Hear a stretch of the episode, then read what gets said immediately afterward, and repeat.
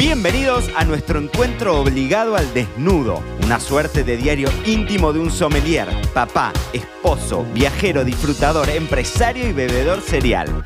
Yo soy Mariano Braga y hoy el podcast llega en Bragas. Bienvenidos, mis queridos. Bueno, no, no. Bienvenidos a este nuevo episodio de Me lo dijo Braga en Bragas.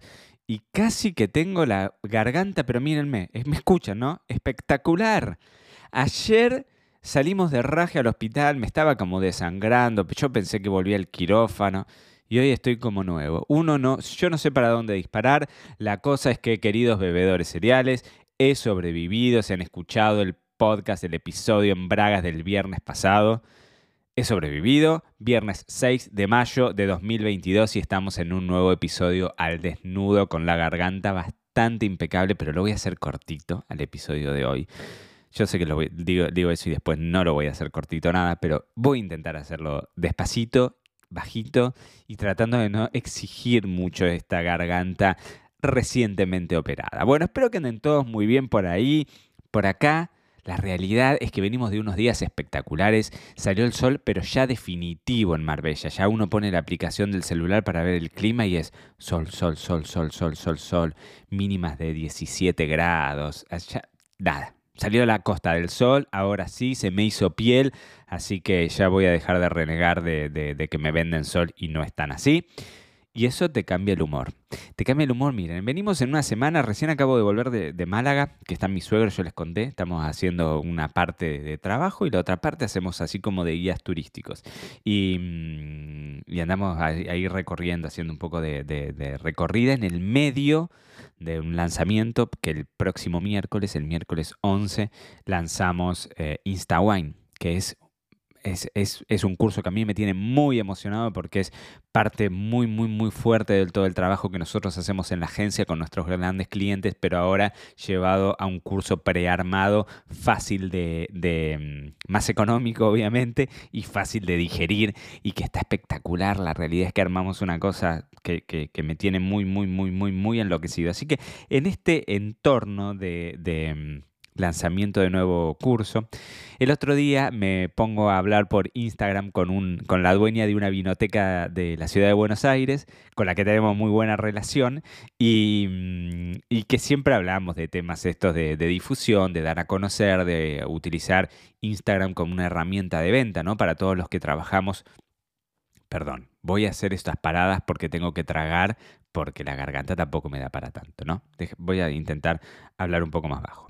Eh, siempre hablamos del negocio, de, digamos, abierto a través de Instagram, ¿no? Y de cómo la marca puede potenciarse y vender más y tener más presencia y si sos una marca personal, cómo puede ser más reconocida y demás.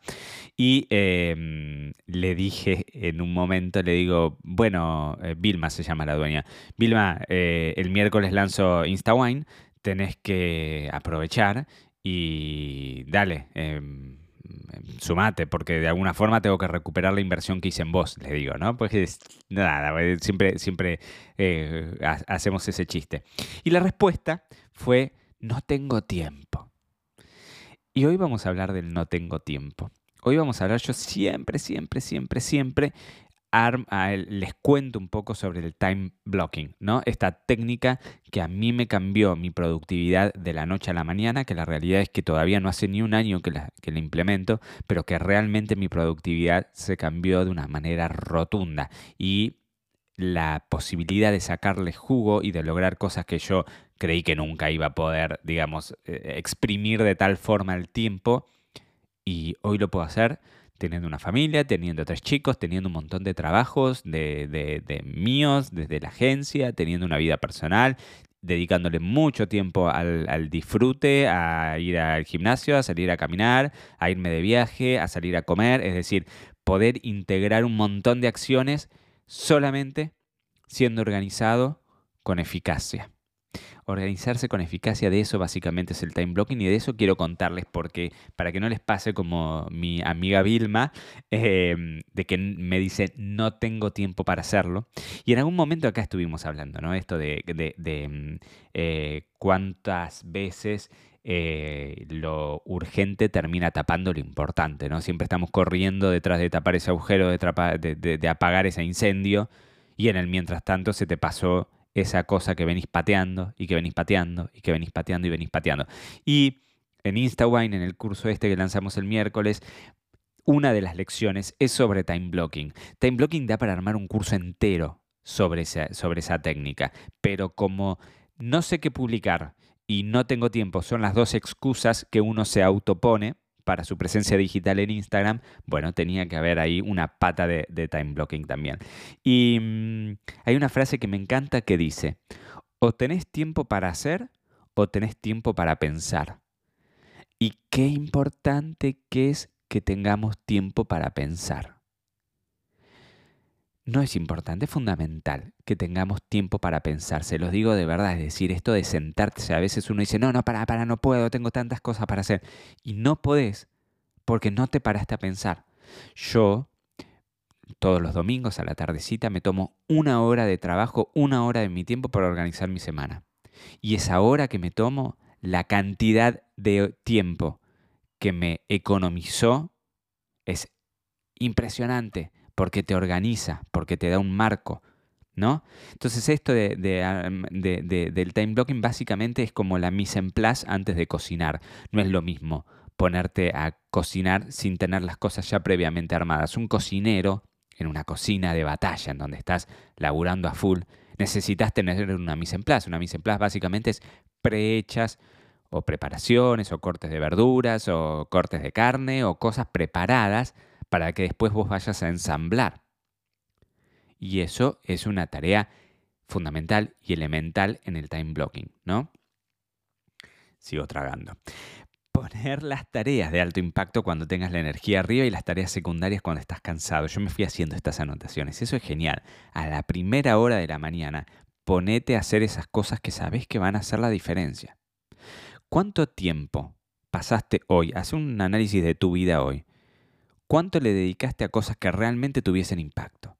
¿Cuántas cosas hiciste que realmente tuviesen un impacto en tu economía, en tu vida familiar, en tu felicidad, que realmente tuviese un impacto? Es decir, es mucho más, tiene mucho más impacto ir al gimnasio a hacer algo por tu vida, útil desde ese lado, que ponerte a scrollear sin fin una cuenta de Instagram que te terminó comiendo tiempo y dejando la cabeza en otro lado, reaccionando ante notificaciones de una cuenta de WhatsApp o lo que fuese, ¿no?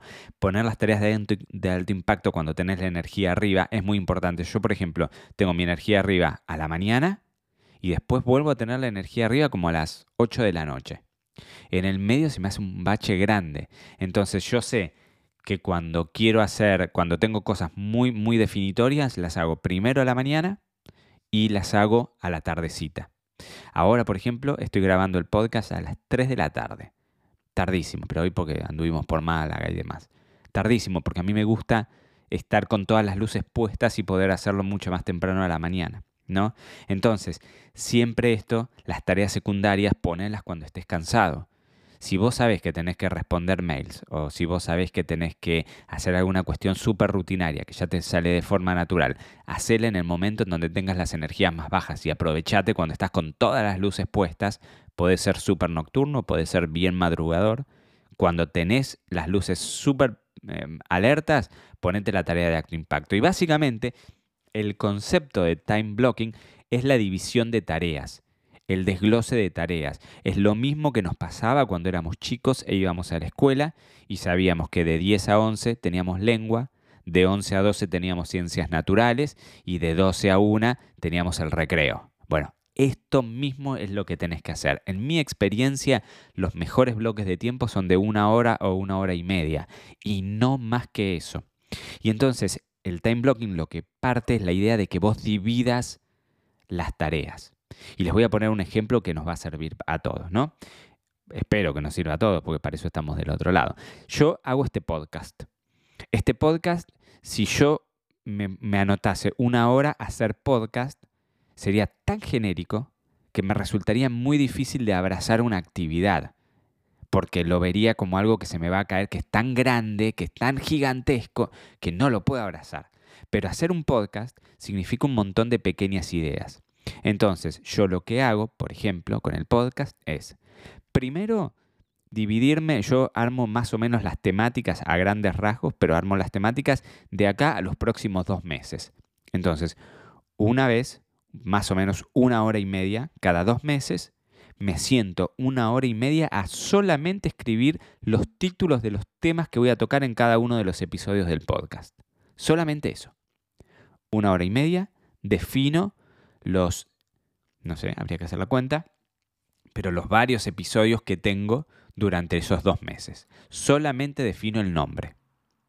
Y lo hice una hora y media. Eso lo hice un lunes. Quizás el miércoles, todo esto yo me lo planteo el domingo, ¿no?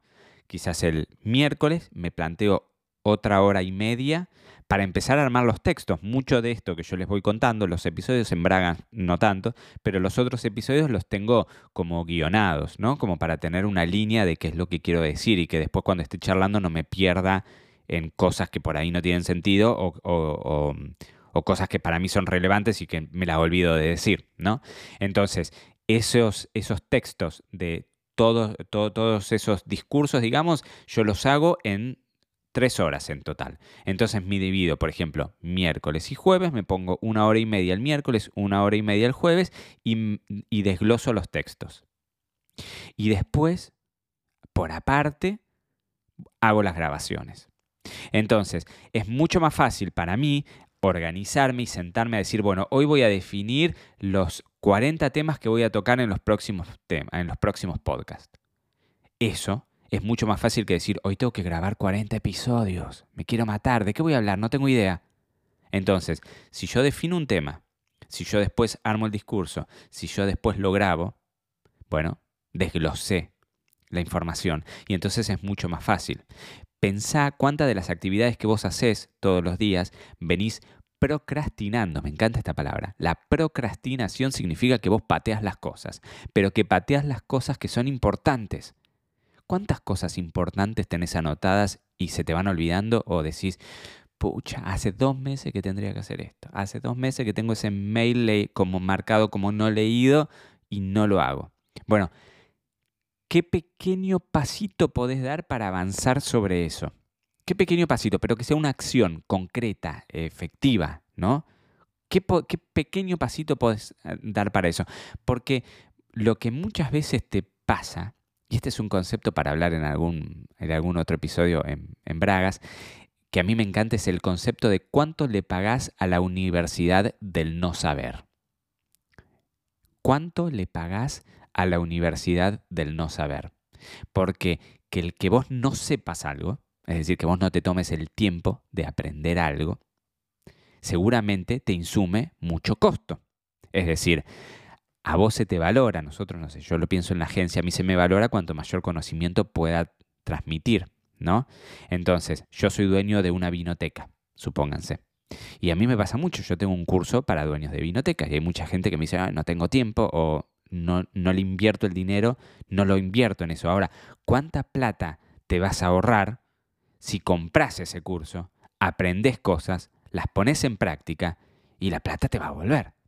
Porque la vas a implementar y porque definitivamente te va a ir mejor. Entonces, ¿cuánto estás pagando vos a la universidad de no saber? ¿Cuánto das vueltas en hacer esa compra, esa inversión, ese, ese desembolso de dinero que en definitiva te va a, construir a vos como marca, como empresa o como persona y va a hacer que, vas a hacer que ganes más plata? Porque bueno, básicamente todos pagamos alquiler o vamos al supermercado y eso no se hace con amor. Entonces, volviendo al planteo este que me hacía Vilma, decir yo no tengo tiempo para hacerlo, la organización es la clave. Hay un libro que se llama Organízate con eficacia. Déjenme ver que lo tengo acá, eh, que ya se los digo, ya les digo, efectivamente se llama David Allen o David Ashen. Em, es un libro que les súper recomiendo. Se llama Organízate con eficacia o en inglés es Getting Things Done. Hacer las cosas, ¿no? Eh, o tener las cosas hechas sería una traducción más literal. Y, mm, esto es, espectacular el libro, ¿no? Porque es como, eh, es como una suerte. De hecho, el, el mismo libro tiene una bajada que dice El arte de la productividad sin estrés. ¿Cómo haces para lograr ser más productivo sin morir en el intento? Es fundamental, te cambia la vida, te cambia la perspectiva de las cosas porque además pones en, en, ese time blocking, pones tus actividades laborales, pero pones también tus actividades de ir a comer, de ir a cortarte el pelo, desde jugar con los chicos, desde ir al gimnasio o poner esas actividades que terminan siendo actividades centrales, es decir, para vos son mucho más útiles para tu cabeza e inclusive para tu trabajo, que vos estés todo el día laburando, no quiere decir que no quiere decir que más sea mejor. E inclusive esta, este concepto de, eh, de, que cada vez se habla menos, ¿no? pero que en algún momento era el multitasking. Hago muchas cosas en simultáneo. Cada vez más la productividad habla de achicamos. Lo achicamos al máximo e intentamos hacer la menor cantidad de cosas posibles, pero nos enfocamos y vamos a fondo con eso. Así que bebedores cereales de mi corazón, no me quiero ir mucho más porque la garganta ya me está pidiendo a gritos que deje de hablar. Pero sí les quiero decir, el próximo miércoles lanzamos InstaWine. El curso es espectacular. El curso es espectacular y es desafiante porque lo que voy a hacer en InstaWine es desafiarte, y valga esa redundancia, a, perdón, a transformar completamente tu marca de vinos en Instagram. Es decir, si vos tenés una cuenta de Instagram que gestionás, seas una, mm, em, seas una vinoteca o seas una tienda de vinos virtual o física o seas un enólogo o seas un sommelier que querés levantar tu imagen, en el curso este vamos a dominar del todo la red social que digita la comunicación del vino.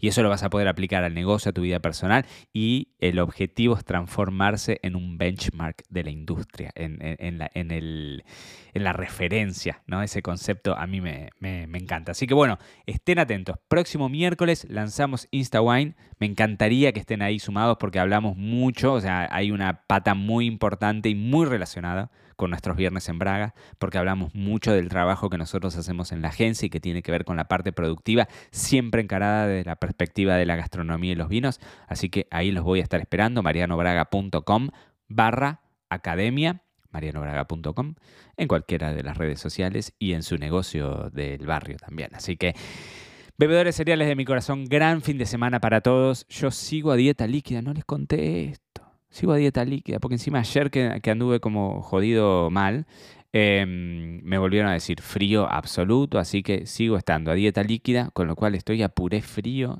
Ayer Borsani le puso un cariño al puré y estaba rico, pero no saben lo que es comer puré frío, yogur.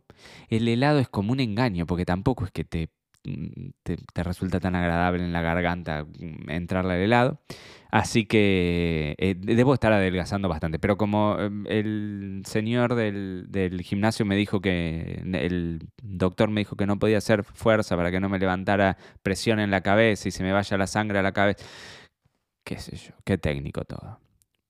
Queridos bebedores cereales, disfruten el fin de semana. Viernes 6 de mayo nos encontramos el próximo viernes en un nuevo episodio del podcast que vuelvo a venir así, al desnudo. Esto fue todo por hoy. No te olvides suscribirte para no perderte nada y que sigamos construyendo juntos la mayor comunidad de bebedores cereales de habla hispana. Acá te espero en un próximo episodio.